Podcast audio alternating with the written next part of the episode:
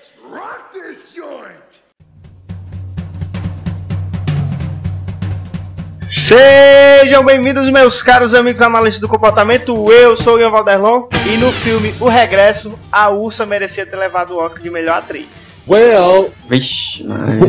Eita, é mesmo, é uma ursa, né? É uma ursa, Ah. todo mundo falando do urso, não sei o que, não sei o que. É uma ursa, velho. Uma ursa. Passa- Parece até os filhotinhos dela mas lá. sei. Pode ser um raciocínio machista da sua parte, achar que é a função de criar os filhos é a mulher. Eita, é mesmo. Cara, eu acho, eu achando ou não que na natureza quem cuida dos bichinhos geralmente é a ursa.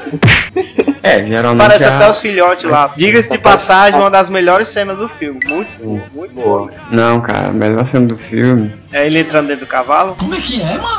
Entrando no cavalo. Não, agora falando sério, tecnicamente a menor- melhor cena do filme é o começo lá da Batalha índios. Aquelas Aí, câmeras, cara, foi aquela, aquela massa, muito foi, massa. foi muito real. E foi, foi, deu a entender que foi plano sequência, né, cara? Sem corte, era um, um cameraman Isso, no meio é da galera. Uma, uma coreografia foda, viu? Se tivesse sido, eu acho que não foi, mas ficou massa. É doido, Aquele... Pronto, é, pra mim a melhor cena do filme foi aquele plano de sequência do Começo, começo, né? aquela batalha. Eu fiquei Muito bom, boca muito aberta, bom assim, literalmente. Fiquei assim, caralho, doido, como é que o cara filmou isso? Olha aí. E Arito, cara, depois do, do Birdman, espero qualquer coisa daquele cara, velho. É, pode crer, viu? Outro comentário que eu preciso fazer aqui, desabafar com vocês, é que, na minha opinião, o DiCaprio merecia o Oscar pelo Lobo de Wall Street. You're goddamn right. E o regresso foi só porque ninguém, ninguém batia nele mesmo, mas não merecia Oscar não. É, o Lobo de Wall Ele- Street, ele superou mesmo, eu Demais. acho. Concordo. Deram pra ele pelo regresso, porque pô, o cara já tá regressando aqui.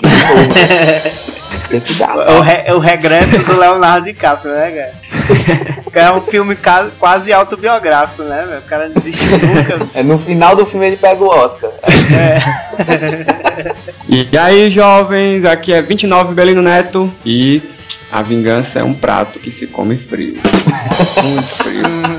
Mas é frio pra caralho, velho. bateu frio. Ah, agora sim, agora, agora bateu aqui, bateu. Ai, que burro, dá zero pra ele. Foi, foi boa, Foi foi, bom, muito foi boa. E aí, galera, meu nome é Odilon Duarte. Se você acha que a jornada do Leonardo nesse filme foi difícil, é porque você não sabe o que é arranjar um estágio de psicologia sem experiência. Challenge accepted. Eita, cara. Tudo a ver, ó. É, é. Sem experiência e sem um peixe, um peixe, um pistolão pra te botar É. dentro. Porque Aí, tem aí, arruma aí com uns aí, pistolão. Escalar o Everest. Eita, mano. Sem, sem, sem casaco. Cara, se não tiver o QI, não. Macho, é, isso é muito é foda. Mas estamos todos aqui imbuídos aqui com a, a persistência do, do Leonardo DiCaprio, né? Que a- o povo não fala nem o nome do personagem mais, né? É o Leonardo Eu não- DiCaprio. Eu não sei o nome do personagem. Tem no roteiro, Adilon. Se tu ler. É mesmo, ninguém se liga o nome do personagem. É o caralho, o Leonardo DiCaprio passou muita fome, doido. é, Ah. mas. Não, eu vou chamar, eu vou chamar Leonardo até o final. É o Google Gloss, é, mano? O Google Glass, o Google Glass é a marca de, de óculos, doido. Eu até perguntar se o nome dele é inspirado no Google Gloss. realmente. Vocês já perceberam aí que hoje a gente vai falar sobre o filme O Regresso. Belino, fala o nome original do filme aí. É The Revenant. Olha aí, mas. Eu achei legal que no título dele em Portugal eles colocaram assim, né? The Revenant, dois pontos, O Renascido. Vixe Maria. Tem uns, Uhum. tem, tem uns títulos que a tradução fica melhor do que o original, né, cara? Eu, eu gostei dessa tradução Oh, de oh, Portugal, porque a, no, na, existe uma mitologia anglo-saxã ali pro norte que é os Revenants, né? Que Revenant é alguém que morreu e que retorna. E aí tem muito mais a ver, dizer assim, o renascido, porque isso tem a ver com, com o mito do Revenant. E o regresso, no nosso português brasileiro, ficou tipo assim, ah, o cara regressa Uma volta, de né? algum lugar, né? Um, arrudei no açude. É, um arruda ele foi e depois voltou pra casa. E não é isso, né? É o, tem muito mais a ver o renascido. O cara Certeza. morreu e voltou. Volta o cão arrependido. Odilon, tá vendo aí, Odilon? Você é um cacimbão de sap- sapiência, cara. Ora, eu estudo. Eu estudo, né? Você trabalha ou só estuda? É, pergunta clássica, né? Primeiro semestre de psicologia. Ai, meu Deus. Então, a gente vai falar aqui sobre o filme O Regresso, né? É, vai trazer algumas informações sobre o filme e vai fazer algumas análises baseadas na, nas comportamento sobre é, algumas partes do filme, certo? É ah, só um aviso. Só avisando aqui que tem spoiler, tá? Então, se você não assistiu, vá assistir. Não assista no Pirate Bay. E antes da gente começar no tema, a gente tem alguns recadinhos aí pra você que tá ouvindo o podcast, né? O primeiro é sobre o podcast em si. Se você ouve o nosso podcast, ou já tem o hábito de ouvir, ou, ou gostou e quer que alguém conheça, divulgue com os amigos, compartilhe, vá lá na nossa fanpage, curta, veja lá, tem todas as informações. Se você quiser adicionar nosso feed nos aplicativos de celular pra ouvir podcast, tem lá explicando bem direitinho como é que você faz. E aí toda vez que a gente lança epi- episódio, você já fica sabendo logo pelo celular mesmo. E aí, é, lá também tem, um- tem outras informações, quem é a gente, alguns memes que a gente lança toda vez. É muito bacana. É só ir lá na fanpage e curtir. Inclusive, né, negada? Essa semana a gente inteirou aí as mil curtidas, né? Enfim, fazia dia que a gente alcançava essa, buscava essa meta e alcançamos. Agora é. Salva de palma aí, Catito. Agora é 2000, né? Próxima meta. Então nos ajude aí, Próxima galera. meta Dobra. É, não vamos colocar uma meta, vamos. Essa piada é velha. É, não, mas aí tá muito atual.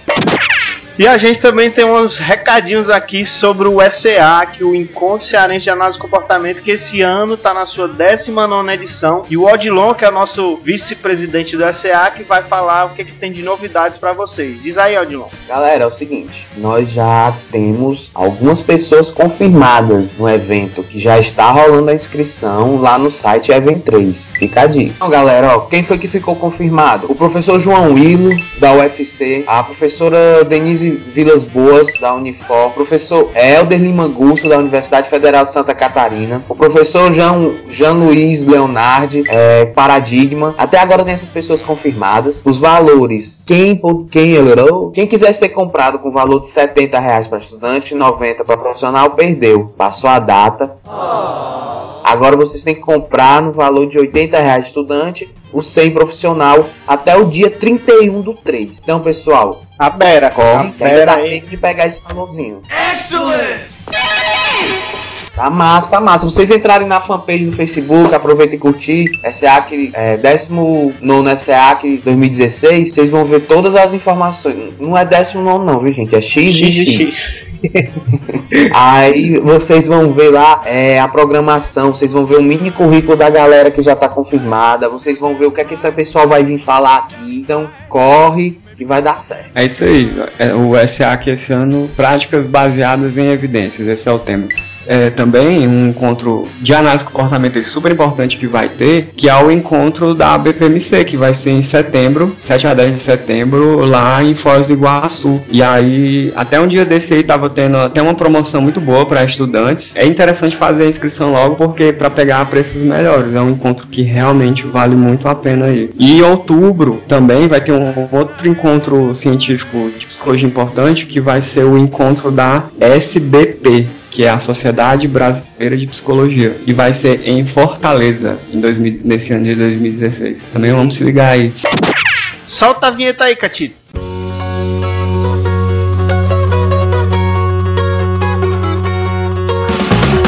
A Ceará Cast, o seu podcast de análise do comportamento feito com a gaiatice cearense.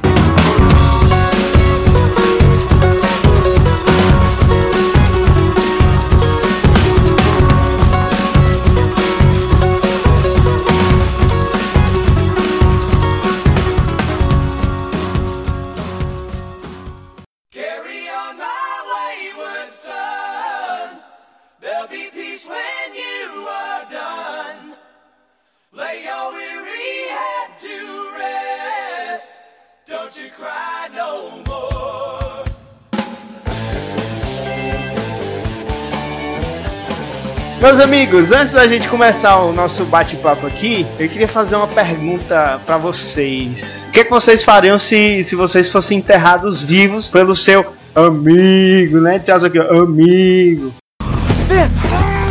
What are you doing? What look like I'm doing? Proper burial. Like you want it, huh? No, not, not like this. Why not? He's alive, Fitz. He's alive. So shoot him. Hein? Enterrado vivo Tá errado. pelos amigos. Amigo, amigo. Amigo, é, amigo. Aham, muito. De onde é que você tirou isso? Foi da sinopse dos filmes, foi que o povo bota. Foi- não, foi o roteirista que botou aqui. Ah, quem, quem fez você? Ai, eu, eu enterrava minha mão na cara dele. Ó, Dilon, tu desenterrou essa aí, hein? Macho, dependendo do meu estado, cara, ou da, do, do, do ambiente lá, eu ia usar alguma técnica do Pai Mei, velho, pra sair de lá. Do pai. Eu acho que a melhor estratégia é usar as técnicas do Pai Mei pra ser des- desenterrado, né? Vivo, no caso. pai Então, é, tá falando do, do Kill Bill 2, né? Pa- Pai Mei que o Bill 2. Rapaz, Ele faz, ele faz chapinha na barba. se eu fosse eu, se eu fosse enterrado vivo pelos meus amigos, a primeira coisa que eu ia fazer era sair do, da cova. Mas tu ia sair vivo, amor? É, porque Geralmente, quando você, você é enterrado vivo, a tendência é morrer, né, cara? é, a tendência é morrer, A né? probabilidade maior é essa, né? Aí se você sair morto é porque você tá no mundo do Walking Dead, é outro filme já. Aí já é outra, outra história, outro ambiente, né? Aí eu E ia comer o cérebro dos meus amigos. Não, Eu pensei que tu ia dizer assim, na cara, a primeira coisa que eu ia fazer era bloquear esses amigos no Facebook. É, no, é no mínimo. mas, vamos lá, vamos, vamos, vamos falar do filme aqui agora. Vamos falar colocar sério. uma uma- uma hashtag coisinha, assim. Hashtag chateado. Eu vou xingar muito no Twitter. Eu ia xingar muito. A vingança nunca é plena. Mata a alma e a envenena. O filme O Regresso é estrelado pelo Leonardo DiCaprio. Ó, ninguém sabia, né? É, e o DiCaprio interte- interpreta o personagem Hugh Glass, que é um forasteiro que trabalha como guia para americanos que estão caçando lá na região oeste dos Estados Unidos na época da colonização, né? Pra 1820 mais ou menos. E aí, em dado momento, ele é atacado por uma ursa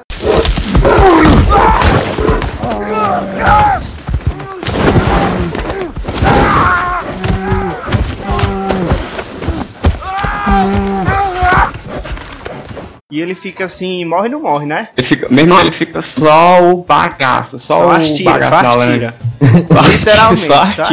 Só o, o, o piper chupado.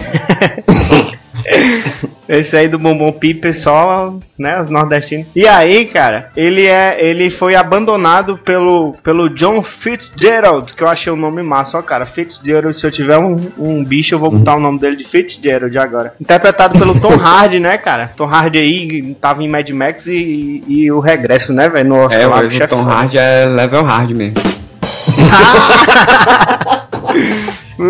Ah, é o ator que fez o Mad Max, né? Ó, O Belino, o Belino tá nas estrelas aí, viu, bicho? Eita, mano, é mesmo. É, cara, o bicho é foda, velho. E ele faz um monte de. Ele não faz só papel pipocão, não, velho. Já fez uns papel aí dramáticos aí muito massa. No Lutador. E um filme que quase ninguém assistiu, que é o Loki. Que é um, um filme inteiro é ele dirigindo o carro e conversando no, no telefone. Muito bom. É bom, né? Eu gostei, ó. E aí, cara, voltando, negado. E aí, o John Fitzgerald abandona o Glass lá. Só que o Glass abandona é, é um jeito de dizer, não, velho. Tu botou aqui no roteiro, o cara deixa o cara lá pra morrer e ainda enterra o cara, velho. Taca areia na boca do cara pra salgar mesmo. Foi, foi mesmo. E mata o filho do, do DiCaprio, né? Que não é, não é o personagem é Leonardo DiCaprio. E aí ele mata o filho do Leonardo DiCaprio. E o DiCaprio, cara, fica lutando pra sobreviver. E o único objetivo do DiCaprio é ir atrás do Fitzgerald. Fitzgerald, né? E Pra- basicamente pra esse é o vingar- enredo geral do. Você do- vê que é pra filme. vingar a morte do filho, assim, ó. Dá pra dizer, dá pra dizer. E aí tem mais alguns detalhes do filme. Diz aí. Rapaz, o filme pode, parece que é bom mesmo, viu? Ó, o filme ganhou três importantes categorias do Globo de Ouro. Melhor, ganhou melhor filme de drama, melhor ator de drama com Leonardo DiCaprio e melhor diretor com Alejandro Gonzalez, impronunciável. Inharito. Inharito. Inharito. Inharito, é. Ó, Inharito. Inharito que ganhou ano passado pelo Birdman também, né? É, direito, E- melhor diretor Oscar, né? Isso. Foi indicado a 12 Oscars, vencendo na categoria de melhor diretor com esse cara aí. Inharito. É, Inharito, melhor ator com Leonardo DiCaprio e melhor fotografia, enquanto é o Lu Lubensky. O DiCaprio interpretando ele mesmo, né, cara? buscando o Oscar. Cara, eu achei que esses três prêmios foi merecido. Melhor Foi. diretor, Fotografia foda. melhor ator, eu não sei, assim. O, o DiCaprio merece, merece, eu acho que mereceu. No geral, no geral ele mereceu, pô. Ninguém foi melhor que ele esse ano. Mas assim, É. ele, ele como referência dele mesmo, assim, assim como é na análise de comportamento, né, que a gente faz a análise, ele eh, em referência a ele mesmo não foi a melhor interpretação dele. Foi foda, mas Não, mas a interpretação dele no filme, ela, ela assim, é Mas foda. oit- o cara fazer 80% aquilo ali. não, 80% Mas é do o filme, filme, não tem velho. muitos diálogos. Pois é, poucos 80% do diálogos. filme foi ele gemendo, né, cara? É, mas, mas é, é um gênio tão realista, né? Não, mas, mas as expressões faciais dele. não, é, pois é, a interpretação muito, dele sofrendo muito. foi foda. E tinha muito comportamento verbal não vocal ali naquele. Pronto. Olha aí, mano. Falou. Eita, os cabas que se garante, puta que pariu. Mas não, e, e mais tem outra coisa ali que exigiu dele é a disposição pra, pra filmar as cenas, aquela coisa toda que o cara na água gelada do caralho, no frio da Comeu porra. carne crua, sendo vegetariano. Foi, foi, isso é muito Foi aquilo ali, foi um fígado de visão É mesmo que ele comeu, cara. A vomitada que ele dá no filme é real. É mesmo. E a melhor fotografia, eu concordo também, o filme é belíssimo. As a- paisagens massa mesmo. as paisagens e o cara ganhou também por conta da, da, da técnica de ilu- iluminação, né, que eles utilizaram, que foi sempre, sempre, sempre utilizando iluminação natural. Foi. E- tudo, tudo, e- tudo do filme foi assim. A captação é de muito, áudio também muito- foi. Tecnicamente isso é muito foda o cara filmar um filme assim, porque limita demais a, as horas que eles, no dia que eles tinham disponíveis para fazer uma, uma, uma cena.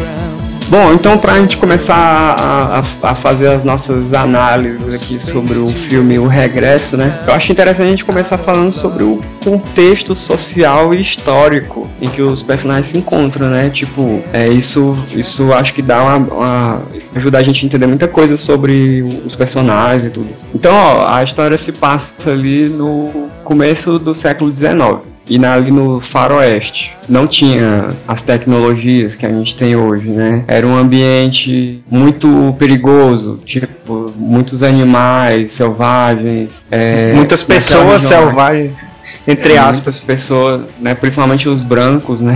É, os bancos selvagens. E, Quem tava e- invadindo o território eram eles, né? Pois é, porque aí ali era num cenário que o- os brancos, tanto os americanos quanto europeus, ingleses e franceses, eles estavam é, colonizando, ocupando e desbravando é, terras para o oeste. Então essas terras, mas essas terras tinham um dono, que eram os índios lá nativos. E aí então é um ambiente muito hostil, assim, tipo, e, e naquela região lá que passa, que se passa a história de um frio muito intenso. Então, então tinha isso, os perigos do, do- de animais, os, clima é muito, muito gelado e intenso, as guerras, né, entre os, os colonizadores e os nativos, os índios. Tipo, se a gente fosse comparar aqui com o Brasil, é como a gente a gente tem o Nordeste brasileiro, o Norte, aliás, o Norte e o Nordeste, né, e no início do século XX aqui também, que e, e século. XIX, que você é, é, é, tipo é a terra de ninguém, era uma terra de ninguém. Então, tudo muito muito difícil e tudo muito violento também.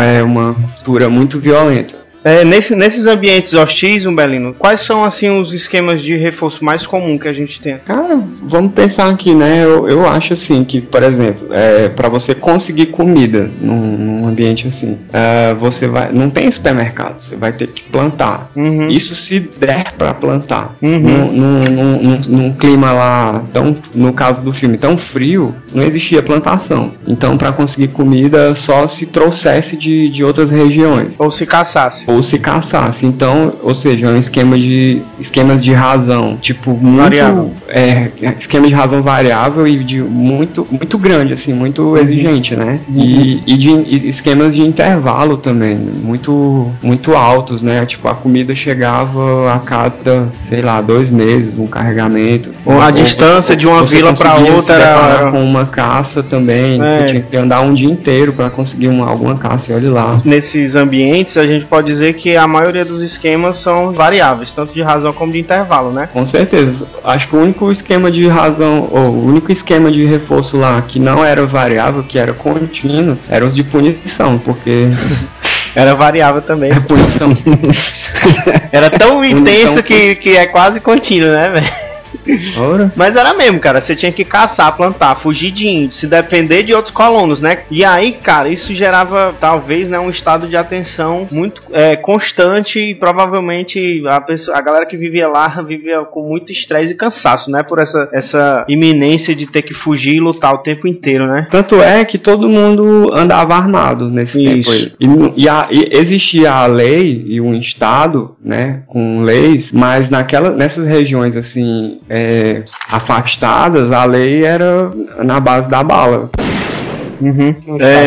É, Quando aquele general chegava e a lei chegava junto, mas até ele chegar era muito solto. as agências de controle meio que não tinham muita função lá, né? É, é, existia ainda, tipo, alguns militares, Hierarquia. existia a lei, mas se hoje em dia, com a gente existe, tem, governo, tem estado, tem sistema jurídico e tudo mais, a lei ainda é difícil de, de ser aplicada em muitos casos, imagina num- num- nessa época.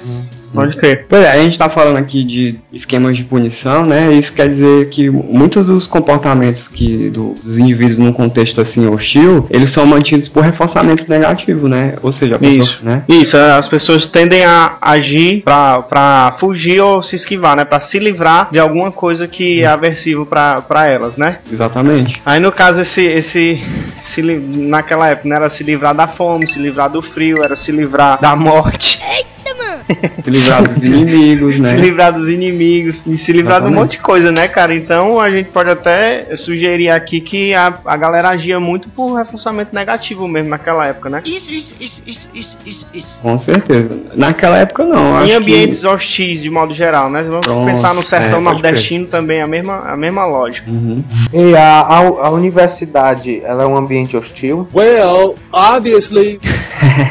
Depende, né, cara? Pode ser, pode não. Porque muita coisa ali eu fazia por reforço negativo. Cara, muita coisa na vida, Odilon, a gente faz, tá? Se você não sabe, saiba agora.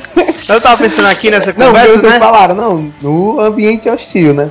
Não, mas pronto, assim, realmente, o, a gente vive, a gente vive num ambiente hostil. Agora, eu, eu- mas, assim, pelo menos aqui que a Não? gente tá falando de hostil aqui é tipo, valendo a vida, entendeu? Se você não fizer aquilo ali, você morre. Na discussão aqui eu fiquei pensando, né? Cara, essa história, com esse mesmo roteiro, dava pra ser feita assim no estilo cangaceiro, não dava não? Arriégua. Tu é doido? Ah, Demais. Dava pra fazer, imaginei os o cara lá riscando a faca lá, o Leonardo DiCaprio riscando a faca. Cara, se, se tipo, o Grande Sertão das Veredas, Isso, E outras vidas histórias. secas. que você vê o sertão brasileiro, não é muito diferente, cara. Rapaz, como é, que esse, como é que a galera aguentava viver naquela putaria ali, macho? Putaria é uma palavra que pode ser usada, né? Sim. Qualquer, qualquer palavra pode ser usada dependendo do contexto. Não, porque eu lembro no começo do podcast a galera me, me bloqueando de falar palavrão. Falei, mano, que a audiência Aí não punitiva.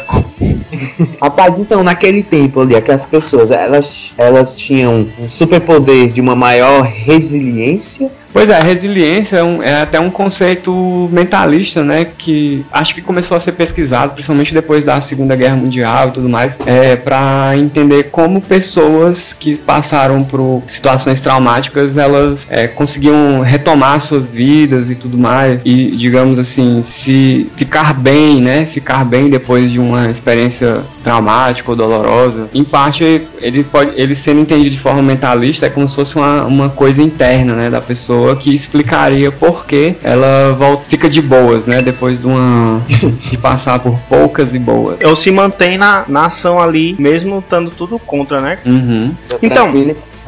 Aqui a gente falando de resiliência, se a gente fosse puxar um pouquinho a conversa para análise do comportamento, a gente poderia falar também de resistência à extinção, né? E aí, cara, como a Não. gente falou Uhum. anteriormente, é, o fato de, de, de, de a história ocorrer naquele ambiente tão hostil e com esquemas intermitentes é, mais frequentes, né? E isso contribui para que haja a, a- a tal da resistência à extinção, porque é comum desses esquemas intermitentes a- haver alta frequência de respostas, né? Já que o sujeito às vezes não discrimina quando é que é uma resposta vai ser reforçada ou não, né? E além disso, para a gente entender um pouquinho dessa resiliência como uma resistência à extinção, a gente também pode falar de questões históricas e culturais, né? Vai que lá na vida do Hugo Glass, Hugo Glass não, do Leonardo DiCaprio, né? Ele, ele teve que passar por várias situações que ele foi resistente à extinção e foi reforçado por isso, e também foi reforçado socialmente por ser resistente à extinção. Isso também tem a ver com, com como a gente entende a resiliência aqui, né? É, porque tipo, é, eu acho que isso aí não, não, não, personagem lá do, do DiCaprio, né, o Rio Glass, ele, você vê que ele é extremamente resiliente, mas acho que é inclusive as pessoas, né, porque todo mundo vivia naquela região ali, é,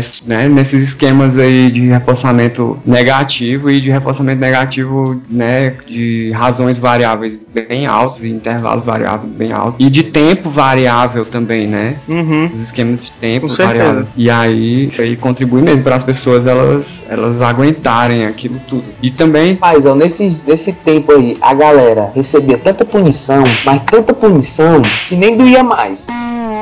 Começava, a pessoa começava a habituar, a pessoa começava a se habituar àquilo ali, ela começava a ficar menos sensível às contingências punitivas que tinham na vida. E isso também contribui para essa ideia de resiliência. É, pode crer. Inclusive, é, a gente, observando isso, como estímulos aversivos podem perder a função aversiva, isso cria até uma- um problema conceitual, né? Sobre a definição do que, que é aversivo e o que, que é punitivo. Porque depois que aquele estímulo ali perdeu a função de, de reduzir a frequência do comportamento, dá pra chamar ele de punitivo? Não. Pois é. Porque pra, pra ser algo punitivo tem que diminuir a frequência. É, mas aí ao mesmo tempo a gente continua falando, ó, isso tipo, o frio intenso, ele, é, ele, é, ele geralmente é um aversivo para você sair de casa. Você sai de casa na, na nevando, aí fica lá, você começa a congelar e volta para dentro de casa. Você vai evitar sair de casa. Se, no, em Fortaleza, em Sobral aí.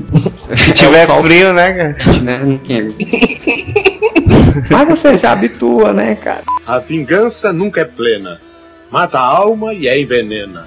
No filme tem outra coisa que eh, com certeza chama muita atenção, acho que da maioria das pessoas, que é como os personagens ali passam fome, né? Que isso também me lembra muito assim o, o sertão brasileiro, que a dificuldade para acessar alimento, né? E aí eu- eu- dá pra gente pensar aqui que efeitos comportamentais a privação alimentar e a intermitência de alimento ela tem, né? Como é que isso afeta o comportamento das pessoas? É, então, sobre, sobre esses efeitos aí da privação e da intermitência de, de alimentos sobre o comportamento, a gente pesquisou aqui alguns trabalhos para ver o- quais são os efeitos disso, né? No, no responder da- dos organismos, pessoas, animais humanos e não humanos, né? E a Uhum. gente achou um estudo aqui do, do J. Ab, que é privação e saciação, a inter-relação entre comida e correr na roda, né? Foi um experimento feito com ratinhos. É, na verdade, foram dois experimentos, e aí eles, eles como resultado desses experimentos, é, ele- eles fizeram uma relação entre privação e correr na roda. O resumo Uhum. do resumo do resumo, né, galera? Que é um pouquinho mais complicado que isso. E aí o que eles encontraram foi que quanto maior a privação, mais o ratinho corria na rodinha, né? Nas rodinhas lá, certo? E Uhum. aí dá pra gente é, perceber que, que a, a privação pode ocasionar um, um- um aumento na frequência das respostas relacionadas a conseguir alimentos, por exemplo. E a gente pode até pensar que porque é, os estados de privação, como a gente sabe, funcionam como operações estabelecedoras, né? Então elas acabam aumentando o valor do, do reforço no final da, da cadeia. Então a gente tem esse- esses aspectos aí relacionados com a privação de alimento, que é um- uma situação comum na história do filme. E o que mais que a gente tem, Uhum. Belém? Pois é, eu achei também um artigo que eles fizeram um, é, um estudo experimental também para identificar a relação entre restrição alimentar e comportamentos agressivos. Foi com. Aqui no. Eles dizem que foi com é, mais, né? enfim, é, os roedores também. Também identificou coisa parecida, que os animais que depois que eles ficavam em restrição alimentar, que isso é um tipo de estressor, né? é, eles Uhum. ficavam, eles apresentavam maior agressividade. Eles mediram essa agressividade por mordidas, provavelmente morder outros indivíduos que estavam lá no mesmo ambiente. E que isso é, se não me espanta, um resultado de pesquisa como esse, né? Em situação natural é emitir esses comportamentos agressivos em, Sério? em com- dando restrito de alimento, né? Eu tava pensando aqui, velho, uma pessoa com fome é uma pessoa zangada. A régua. É. É. É. Não é não, não é não? Tem até aquela piada na internet. Ah. Que a tua namorada tiver com raiva, fique jogando chocolate de longe. Gente. Pode funcionar, né, cara? Mas é, por isso que é tão complicado você trabalhar servindo gente em restaurante, né, velho? Demorou ali, a galera É. com raiva e tal. É muito foda. E é onde você vê mais piti, né? De gente reclamando e tal. É. E não é uma estratégia muito boa você ser mal educado com quem lhe serve a comida. É, Fica a dica. Fica a dica, viu? Todo mundo. Eu chamo, chamo, chamo pelo nome e peço por favor. Eu, eu- eu até tentei procurar aqui, mas eu acho que tem. Dos- É, de- ou da área de nutrição, ou, ou- ou da área assim, dessas áreas, é identificando efeitos fisiológicos do.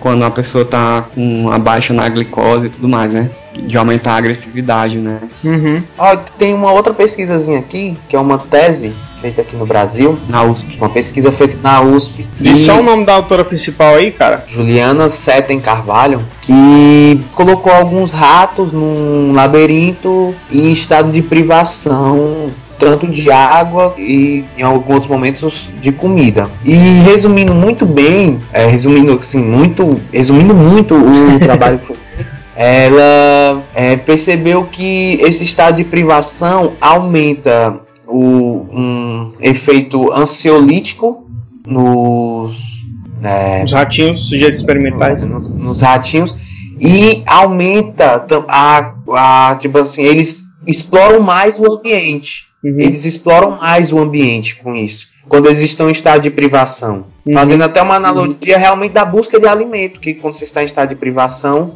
é mais ou menos o que o Leonardo fez né Uhum. Ele- então mesmo no eles exploraram bem mais o labirinto quando eles estavam no estado de privação E, Muito e o- bem.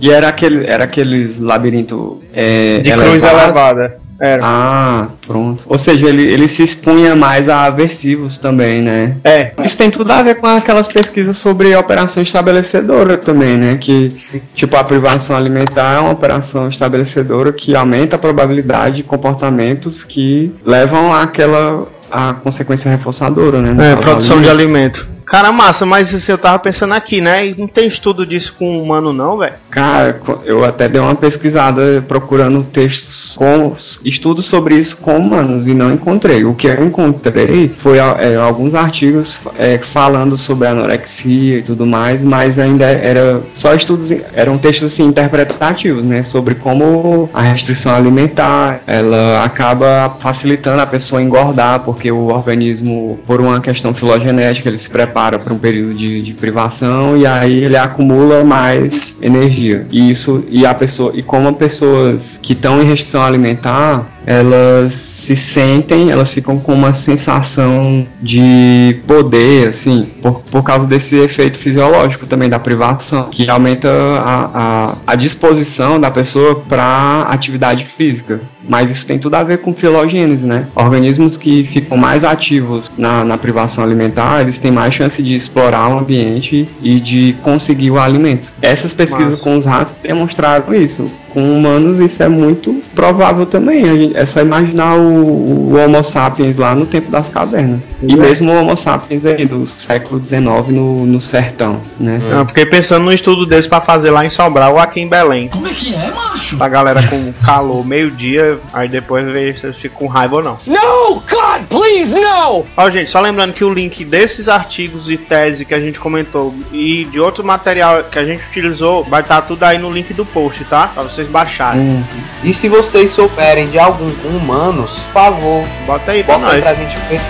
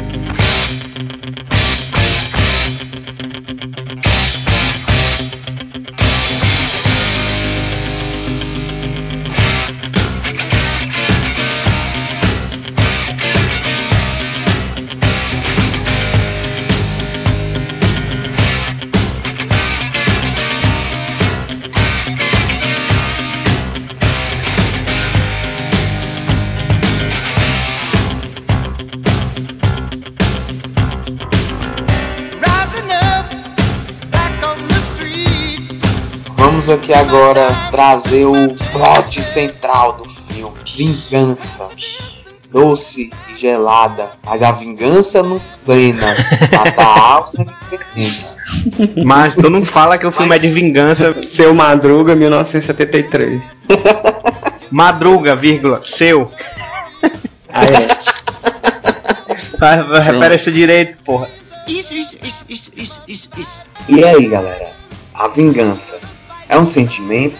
É, podemos dizer que o personagem do DiCaprio era movido pela vingança? I need a horse and a gun. No, you need rest and something to eat. I'm going after him. No. You'll never find it without me. You wait till morning, he'll have a day's head start. He'll get away. No, he won't. He's afraid. He knows how far I came for him. Same as that elk, when they get afraid, they run deep into the woods. I got him trapped, he just. He doesn't know it yet. How can you be so sure? I think he has everything to lose. All I had was that boy. And he took him from me. I can't let you go back out there. Not again. To die anymore. I've done already. A vingança nunca é plena. Mata a alma e a envenena. Mas sim, dá pra dizer que foi movido pela vingança, a vingança estava dentro dele, fazendo com que ele se comportasse. Não, né, cara? Primeiro, que a vingança não é nada que tá dentro dele, tá? Suspeitei desde o princípio. A não ser que tem um vírus novo aí chamado vingança e a gente não sabe. Não, pronto, ele, vamos dizer que ele tinha um ódio muito grande, então. Ele quer matar o cara porque ele tinha um ódio, né, intenso lá dentro dele. Então, cara, a gente pode dizer que ele, que ele tinha um conjunto de, de sensações, né? Um conjunto de respondentes ocorrendo que a gente hoje pode caracterizar como raiva, né? Por tudo que aconteceu, por ele ter sido abandonado. Ó, va- mas pera aí, ó. Se a gente for analisar, também tem a, é, vamos olhar também pra história de reforçamento do, do Rio Glass, né? Tipo, no filme a gente fica vendo que há vários flashbacks que vão aparecendo, né? Da história dele. E aí, dali dá pra tirar que ele passou por uma história de reforçamento negativo também. Que é, em relação aos repertórios dele de lutar, de caçar, de fazer todo aquele repertório relacionado à, à sobrevivência, a cuidar do filho. Porque você vê lá que a tribo dele, onde ele teve o filho, é, essa tribo foi massacrada pelo cabelos brancos, é, né, homens como o Fitzgerald. Tem uma parte lá que você vê também que ele, ele inclusive, ele chegou a, a matar um oficial, né? Ou seja, ele, de como esse, o repertório dele de lutar e, e de agredir, ele foi mantido por reforçamento negativo, inclusive para manter o, o filho vivo.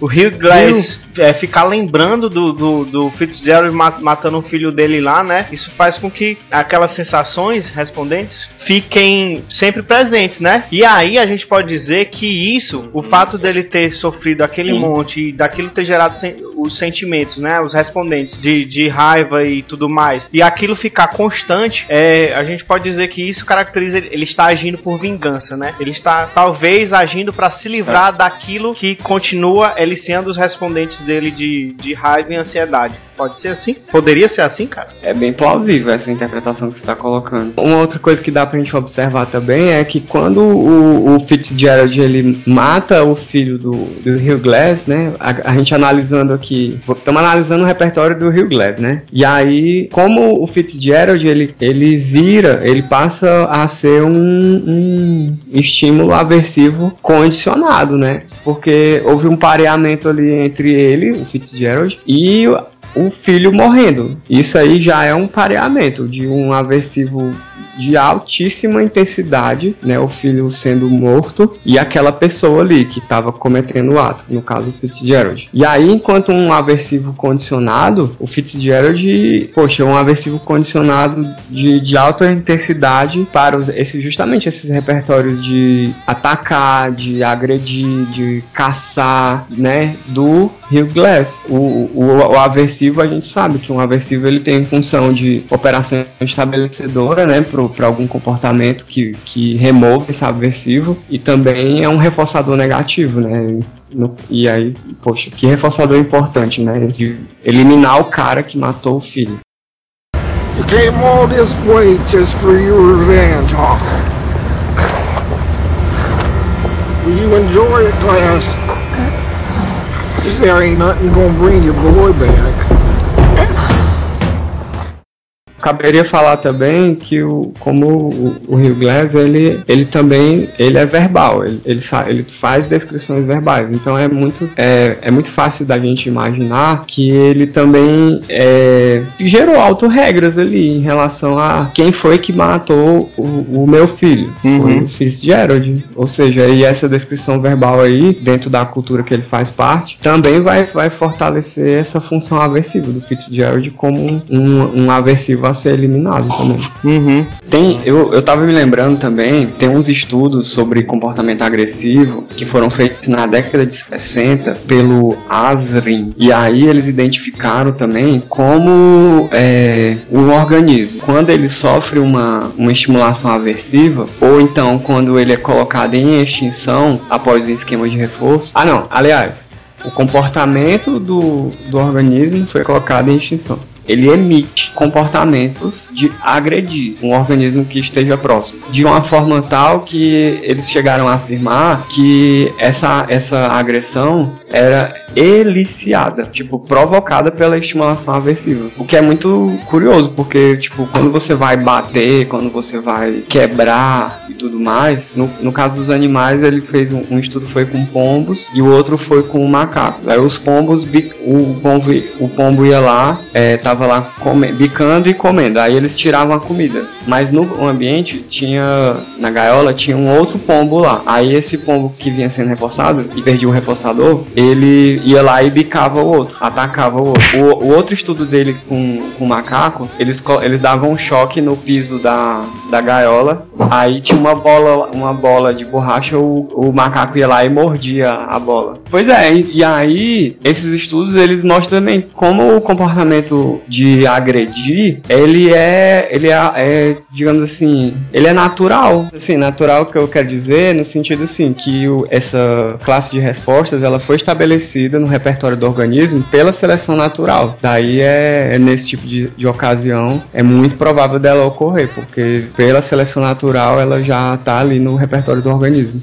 Você receber uma pancada dada por alguém ou, ou por alguma ou, ou pelo ambiente de modo geral, você bater de volta é, é, é algo natural assim. Então, tipo, isso, eu acho que isso ajuda a gente a entender também o comportamento do personagem do Hugh Glass, que o cara matou o filho dele e, e jogou ele pra morrer vivo. Ou- Geralmente quando a gente morre, a gente tá vivo, cara. Pera, pera. Jogou ele é, pra. Como é que é? Enterrou. Enterrado vivo. Enterrou o cara vivo. E aí ele querer fazer alguma coisa com esse cara, né? No mínimo, querer a cabeça dele, né? Como uma agressão eliciada também. Mas, mas o que tu tava colocando, Ivan, é, explica mais assim também, porque o, o Fitzgerald não tava mais lá na frente Não. dele pra ele emitir essa resposta de agressão eliciada. Porque não deu ali, ele tava amarrado e, e foi jogado. Aí a gente fica com a pergunta, né? Porra, ele andou quilômetros e quilômetros pra encontrar o, o, Fitzgerald. o filho da puta, né? Filho do Fitzgerald. Fala esse nome, esse nome é bonito, cara. Fitzgerald. Aí dentro. Então, cara, é, pois é, é, sempre que a gente for fazer essa interpretação, a gente, a gente coloca, tem uma parte respondente, claro aí, né? que Você alicia um monte de respondentes, mas também tem uma parte operante, né? Que você é, está sob controle de alguns estímulos, ou estímulos que estão presentes ali no, no momento, ou estímulos que são privados mesmo, né? Que é você lembrar, pensar, falar sobre e por aí vai. Uhum. E assim, esticando, esticando um pouquinho a baladeira, a gente pode até é, falar sobre, sobre um tipo de reforçamento negativo, né? Ele agir pra, no caso, se livrar literalmente daquilo que, que é um SD pra ele se lembrar das coisas e sentir as coisas que ele sentiu, né? Que é o Fitzgerald, no caso. Eu poderia dizer que ele eliminar o Fitzgerald seria uma tentativa de eliminar aquilo que provoca as sensações de raiva e ansiedade nele. Poderia ser também? É, mas isso aí eu acho que só é possível por, por conta do da linguagem, Isso, né, cara? pois é. E a gente pegando esse mote aí do, do- da persistência do DiCaprio em perseguir o DiCaprio, do Glass perseguindo o Fitzgerald, a- algumas pessoas poderiam falar de força de vontade, né? A gente pode pegar essa Uhum. mesma lógica aí do, do já que do Fitzgerald como um SD que ele se respondente de ansiedade e raiva no, no Glass. Aliás, SD não, perdão. É, o, o Fitzgerald, no caso, vai funcionar como um estímulo aversivo condicionado, né? Para ele ser a respondente lá no Hugh, né? E isso também funcionar como, Como um, um tipo de operação estabelecedora também, né? Pra ele se manter na busca, pode ser? É, pode crer, viu? Mas com certeza tem um, um- elemento verbal aí, cara. Pois é. Também Fortíssimo. como, também como operação estabelecedora. Tipo, tem pesquisa, eu acho que foi do cara que foi até na BPMC ano, ano passado. É porque tem pesquisa que mostra como o, é, regras, enquanto um SD verbal, é, também podem ter uma função de operação estabelecedora. Isso, exatamente. E aí foi ele que ele foi um dos caras que, que identificou isso. Do Schillinger, ele ele fala, ele demonstrou em alguns estudos dele como a regra, que é um estímulo verbal, né? Ela altera a função de estímulos do ambiente, que são os são descritos na regra. Tipo, um estímulo que era que não tinha função, nenhuma função específica ou então tinha uma função reforçadora ou uma ou função alguma outra função assim, a regra ela muda a função. Tipo, então quando Uhum. o cara coloca assim, o Fitzgerald é um matou meu filho. Isso, esses estímulos aí, filho da puta, matou meu filho, isso coloca o Fitzgerald como um aversivo. E, e ele com um repertório de,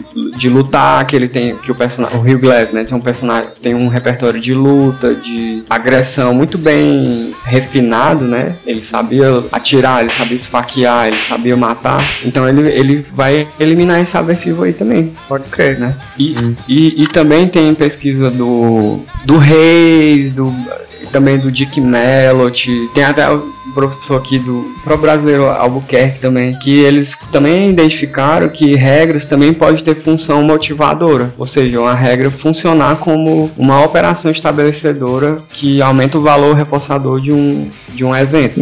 Ou seja, o, ca vê o cara morto, o Fitzgerald morto, fica com um valor reforçador muito mais forte. Né? E isso seja, ter sido estabelecido é, verbalmente, por regra. Pode crer. Isso, isso tem tudo a ver com as práticas culturais, né, também. Mas, porque essa regra, uma regra só, só ela surge dentro de uma cultura. Moelinho, tu falou exatamente o que eu ia puxar o gancho agora, ó. então, cara, é, como é, esse negócio da linguagem funcionar com, como operação estabelecedora realmente só é possível porque a gente é, teve o desenvolvimento de uma linguagem, né? E esse desenvolvimento só é possível dentro de uma cultura. E nesse sentido, algumas práticas culturais, práticas culturais como algum, algumas, algum conjunto de, de comportamentos que são reforçados ou punidos dentro de determinado é, contexto, de determinado grupo, a gente tem algumas práticas relacionadas sim à vingança. Tanto que aqui no Nordeste, né, a gente tinha isso muito forte de se um filho de uma família matasse um filho de outra, o irmão desse cara que morreu tinha que vingar. Aí ficava esse negócio de cobra comendo cobra, que era um negócio absurdamente sem sentido, porque ia chegar um momento que a família ia acabar, né? Não ia ter mais. Irmão, é- essa regra é tão antiga. Aliás, foi a primeira lei instituída. Isso. Olho por olho, dente por dente. Só uma, uma dica aí pros ouvintes: tem um filme muito bom brasileiro que fala sobre isso, que é o, que é o Abril Despedaçado. É um filme muito bom aí, deve ter pra baixar nos torrents da vida. É com um monte de gente: Wagner Moura, o Rodrigo Santoro, direção do, se eu não me engano, Walter Salles. Pô, cara, filme brasileiro, vamos, vamos Colocar vamos aqui, né? É, fazer um podcast desse filme um dia. E a gente pode até dizer que, que nesses, em algum desses casos, o cara não tá, não tá sob controle da situação em si, do irmão morto, propriamente dito, né? Aham. Ele tá mais sob controle da, da comunidade verbal regra, dele ali, da regra. regra imposta pelo grupo de, de tem que matar a outra pessoa. Tem que Tem que vingar. E que tipo, e que tem muitas. E é, e é mantido muitas vezes nesse sentido de que, por exemplo, pra não ser viver como covarde ou alguma coisa do tipo, a sociedade ainda mantém muito isso. Então, A vingança nunca é plena. Mata a alma e a envenena. Pois bem, muito obrigado a todos vocês que ouviram esse podcast. Espero que vocês tenham gostado. O filme é muito bom, tem muita coisa realmente para se falar sobre, sobre o filme. A gente vai fazer outros é, behavioristas no cinema, né? Comentando filmes. Muito obrigado a vocês, meus amigos, que gravaram este podcast. Espero que a gente, que vocês também tenham se divertido, como eu me diverti. E para você aí que tá ouvindo, custa nada, né? Vá lá na nossa fanpage, de, deixe seu joinha, que a gente gosta muito dos joinhas dos outros. E joinhas dos outros é foda, né? Essa frase. e coisa de ladrão, né? Compartilhe, comente nossos episódios, vá lá, fale com a gente se você tem sugestão de episódio pra gente gravar. Deixa aí no Facebook aí que a gente coloca aqui na nossa lista de coisas. A gente já gravou tema sugerido por, por ouvinte, certo? Muito obrigado mais uma vez e a gente se ouve no próximo podcast.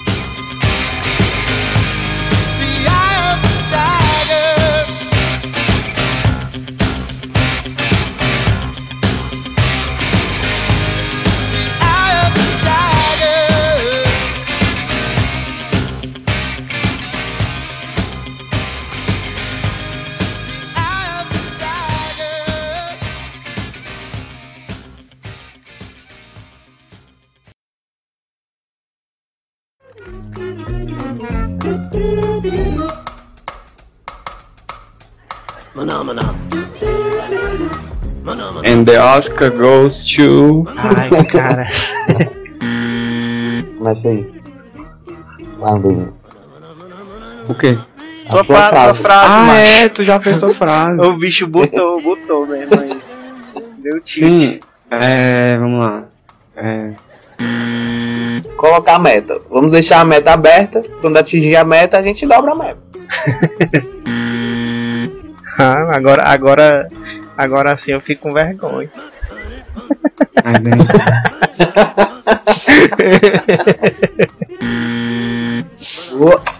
Bora.